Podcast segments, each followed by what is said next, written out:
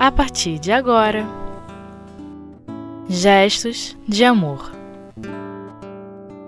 O Evangelho segundo o Espiritismo. Laços de família fortalecidos pela reencarnação e rompidos pela unicidade da existência. Terceira parte. Com Graça Rezende. Meus irmãos da rádio Espiritismo.net, estamos dando continuidade ao capítulo 4 de O Evangelho segundo o Espiritismo. No capítulo Ninguém pode ver o reino de Deus se não nascer de novo, abordando o tema laços de família fortalecidos pela reencarnação e rompidos pela unicidade da existência. Então, hoje nós estamos, vamos estudar o item 20, onde Kardec nos fala do receio de se encontrar a parentela aumentada por conta da reencarnação. Mas nós vimos pelo título acima que justamente os laços de família são fortalecidos pela reencarnação. Se tivéssemos uma só existência, aí seria triste não poder reencontrar nossos afetos, aqueles a quem tanto amamos, e nos dedicam durante a vida inteira o seu carinho, o seu, afeto, o seu amor. Então, como podemos temer encontrá-los posteriormente?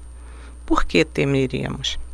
Então, Kardec nos diz assim, lá no Evangelho: o receio do aumento indefinido de, dos parentes em consequência da reencarnação é um temor egoísta que prova que não se possui um amor bastante amplo para alcançar um grande número de pessoas.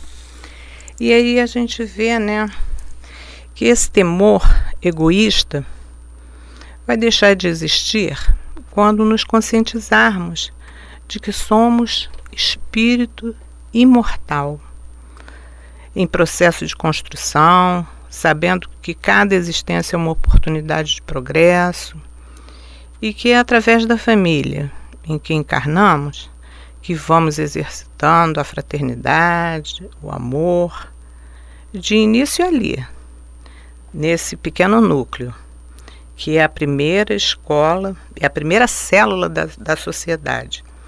E é nela que vamos aprendendo a nos socializar, convivendo com o próximo. O lar é a nossa primeira escola e como nós não vivemos segregados, vamos estendendo a relação de afeto junto às outras pessoas, na escola, na vizinhança, no trabalho, no ambiente religioso, enfim, na sociedade. Quantos amigos queridos consideramos como verdadeiros irmãos e até pais já nessa existência? Essa é a forma didática que Deus nos deu para que possamos aprender a conviver uns com os outros. Somos individualidades, não é mesmo? Mas estamos conectados, falando modernamente, a uma rede de seres encarnados e desencarnados que vão nos ajudando a progredir. Ao desencarnarmos, essas afeições elas não deixam de existir, elas continuam. E nós vamos ver isso lá na questão 205 do Evangelho segundo o Espiritismo, onde Kardec pergunta aos espíritos: Aos olhos de algumas pessoas, a doutrina da reencarnação parece destruir os laços de família fazendo-os anteriores à nossa existência atual. Vamos ver o que os espíritos respondem. Eles nos dizem assim: ela distende, porém, não os destrói, sendo a parentela baseada em afeições anteriores. Os laços que, os un, que unem os membros de uma família são menos precários ela aumenta os deveres da fraternidade, visto que, No vosso vizinho ou no vosso criado pode encontrar-se um espírito que tenha sido ligado a vós pelos laços do sangue. Então, olha, acabou o orgulho, né? De destratar aqueles que muitas vezes estão junto a nós, né? Que nos servem, que são aquelas pessoas carinhosas, que nos ajudam sempre, que ajudam nossos filhos, né? Quando a gente precisa sair para trabalhar. Quantas vezes, quem, quem terá sido eles? Quem terão sido, né? Muitas vezes são aqueles pais, avós que estão retornando ali para poder fazer essa, essa harmonia, trazer essa paz, esse, esse equilíbrio dentro da família, né? Ajudar, né? Sempre, né? E Kardec segue nos fazendo refletir ao perguntar assim, muito interessante essa pergunta. Ele diz assim: um pai que tem vários filhos sente menos amor por eles do que se tivesse apenas um? Será, meus irmãos? Então vamos refletir sobre isso, né? A gente vê que quem tem vários filhos sabe bem que o amor se expande e que as e, vemos que as preocupações, a, a dedicação, as alegrias, o compromisso com a qualidade de vida daqueles nossos queridos é a mesma para todos eles. Cada um, embora sendo diferentes entre si. É, requer mesmo cuidados e amor de seus pais, independente de quantos sejam. É, você às vezes está num, vem numa família onde tem são vários irmãos, né? Vem aqueles também que são agregados, muitas vezes são pessoas de temperamentos diferentes, são pessoas com a sua personalidade, porque nós somos, nós não somos xerox de ninguém, né? Nós somos individualidades.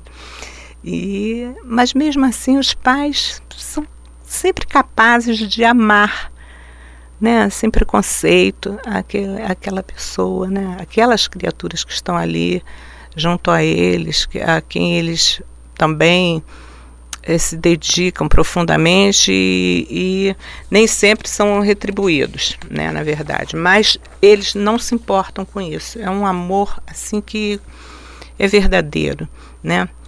Aí nós vamos ver também é, Kardec nos dizendo, nos dizendo assim: mas que os egoístas se tranquilizem, que ele chama de egoísta, né? que aquele que não, não, não pensa assim. Ele diz assim, que os egoístas se tranquilizem, porque esse temor, ele é infundado, né? É o fato deles terem passado assim por dez encarnações, não significa que vai encontrar no mundo dos espíritos dez pais, dez mães, dez mulheres e um número proporcional de filhos e de novos parentes. Ele encontrará sempre aqueles mesmos que foram motivo da sua afeição e que na terra estiveram ligados a ele com designações diferentes. Pode ser, pode ter sido um tio, pode ter sido um avô, pode ter sido um amigo, um grande amigo, né? Ou de igual maneira, pode ter sido realmente os pais e isso não é o mais importante. O mais importante é, é essa união que nós vamos formando, né? Essa rede que a gente vai formando para que a gente possa evoluir, porque cada oportunidade dessa é uma oportunidade de evolução para o espírito, uma oportunidade de estar congregando, né, até unindo para formar o que? Uma família universal. E, e Kardec nos chama a atenção, nesse caso aqui, né, para o egoísmo. Né, esse receio que ele diz é, acontece porque a pessoa não quer dividir o amor. Né, a pessoa é a questão da posse. Ah, é meu pai, minha mãe, tem medo. Ah, se, quando eu morrer vou encontrar quem? Não vou encontrar minha mãe, não vou encontrar meu pai mais né? Fica assim uma situação meio perdida, complicada às vezes para a cabeça das pessoas entenderem isso.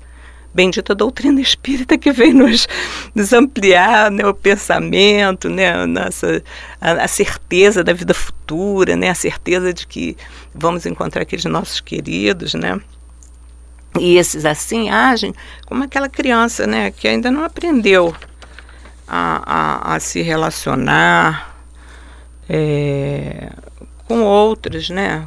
Em, em, em, em prestar seus brinquedos, por exemplo, porque essa relação começa desde cedo, né? Esse desapego, né? Porque na verdade é um desapego que a pessoa vai fazendo, né? Ao longo da vida, né? E a pessoa vai tendo que aprender. Então, companheiros, vamos dar uma pausa e daqui a pouco nós já retornaremos para concluir.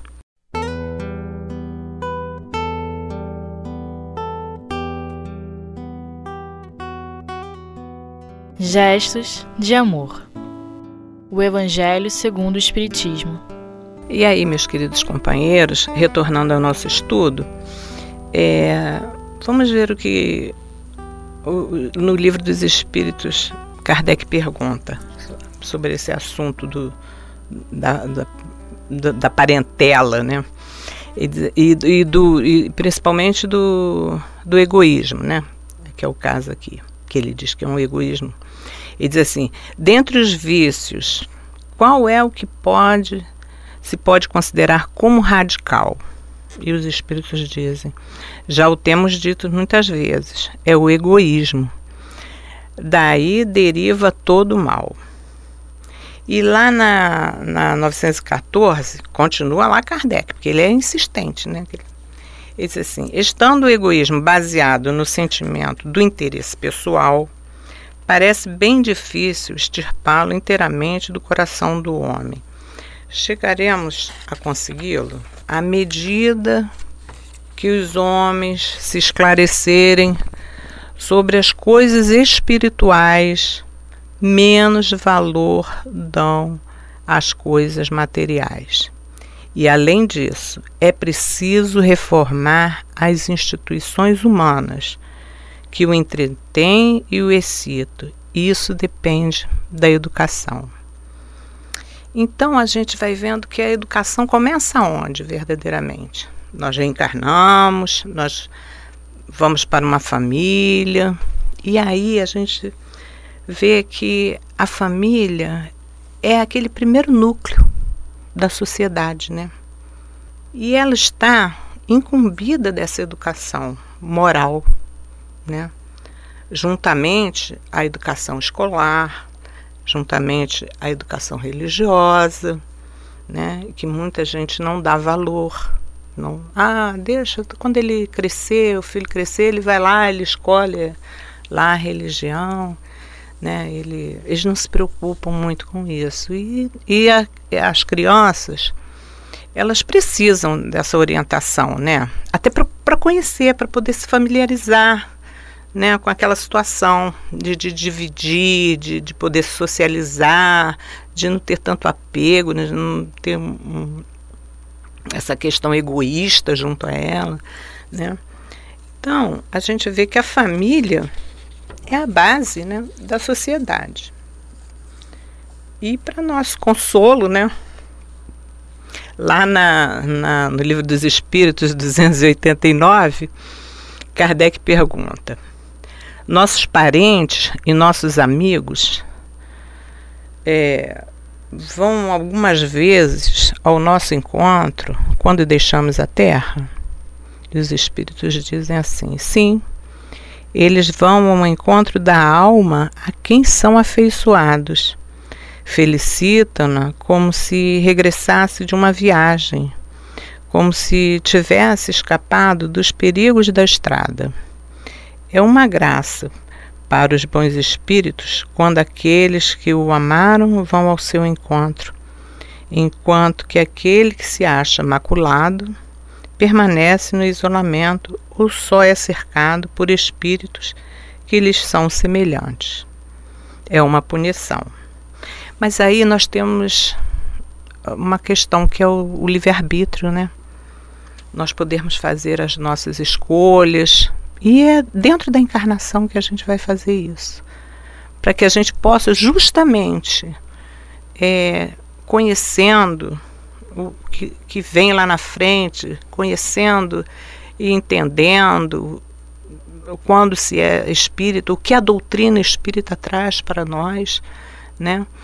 que existe um outro lado e que nós vamos nos reencontrar. Isso é muito consolador porque aí nos tira aquele peso, né, aquela angústia desde já de dizer, meu Deus, nunca mais vou encontrar, ou então tira aquele medão de dizer assim, ah, não, eu não quero outra mãe, não, eu quero aquela com que eu, eu convivi na terra, eu quero aquele.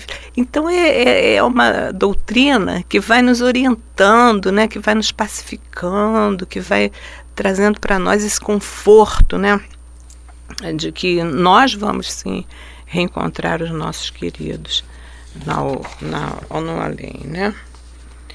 E nós, é, finalizando, nós vamos dizendo assim, ante as elucidações que nosso querido Allan Kardec trouxe para nós, né? É, e a espiritualidade também, que nós possamos entender, né? Que não há motivos para ter receio quanto ao número de parentes que nós vamos encontrar além das, das encarnações. Porque é um conjunto que a gente vai formando, né? De parentela espiritual. A gente vai, na verdade, a gente vai assim, a gente vai agregando, né? Os nossos queridos, aqueles amigos de, de da nossa jornada evolutiva né, na encarnação, os nossos parentes, que, a quem amamos, aqueles companheiros de trabalho, da escola, né? os companheiros da doutrina espírita, que a gente até costuma dizer assim, somos amigos para sempre, né? E é verdade, a gente às vezes com um tempão sem se ver por conta dos trabalhos que a gente vai exercendo, mas quando a gente se vê, a gente sente aquela emoção, a gente sente aquele prazer de estar junto. E isso não vai modificar. Porque não é pelo fato da gente perder o corpo carnal a nossa essência vai mudar. Nossa essência é a mesma. A gente continua, nós somos espíritos imortais. Então, aqueles afetos, aquelas conquistas que nós tivemos, essas vão permanecer. Aquelas que não foram afins, essas vão, vão ficando, vão. Né, um, e, e, também tem aquela questão, né, enquanto uns, ah, eu tenho medo de Será que eu vou encontrar quantos? Dez pais, dez mães? Não. Muitos deles estarão reencarnados, né? Já reencarnados, outros, outros já um grau mais evolutivo, lá adiante, mais à frente do que a gente. Outros ainda lá atrás, mas isso não é importante. O importante é a gente sempre ter na mente que vamos seguindo e que vamos agregando e que vamos formando uma família universal, né? Aí a gente tem que lembrar aqui, né, do exemplo do nosso mestre Jesus, né? Quando os seus irmãos e a sua mãe, eles foram ter com ele, buscando Jesus, queriam falar com Jesus, e ele pregava multi, junto à multidão. E os apóstolos foram lá falar: olha, sua mãe, seus irmãos estão ali querendo falar com o Senhor. E aí lá em Mateus 12, lá no versículo de 46 a 50, a gente vai, vai falando assim para a gente: os verdadeiros parentes de Jesus. Aí diz assim: ele diz: Quem é a minha mãe? E quem são os meus irmãos? E apontando para os discípulos com uma mão, disse: Aqui estão minha mãe e meus irmãos, porque aquele que fizer a vontade de meu Pai, que está nos céus, este é meu irmão, irmã e mãe. Olha só que exemplo, né? Jesus só nos deixou exemplos. Na realidade, tudo, tudo, tudo que ele, que ele trouxe para nós são exemplos. Ele, ele diz assim: olha, quer entender? Faça o que eu fiz. Siga-me, né? Então é isso que nos vai dando esse conforto, é essa certeza, né? Porque ele está falando ali, que os que seguem, os que fazem a vontade do Pai. Como é que nós vamos fazer a vontade do Pai se não fazendo o bem, se não desejando o bem para o próximo, né? Então, queridos amigos, que nós tenhamos sempre em mente que Deus é o nosso Pai, que somos espírito imortal integrantes da família universal em processo evolutivo, onde, através das reencarnações, vamos aprendendo a nos relacionar com o objetivo de formar, de formarmos uma família em torno de um único Pai, que é Deus. Então, muita paz aos nossos corações, que nós possamos sempre vibrar no melhor. Que Deus nos abençoe. Graças a Deus.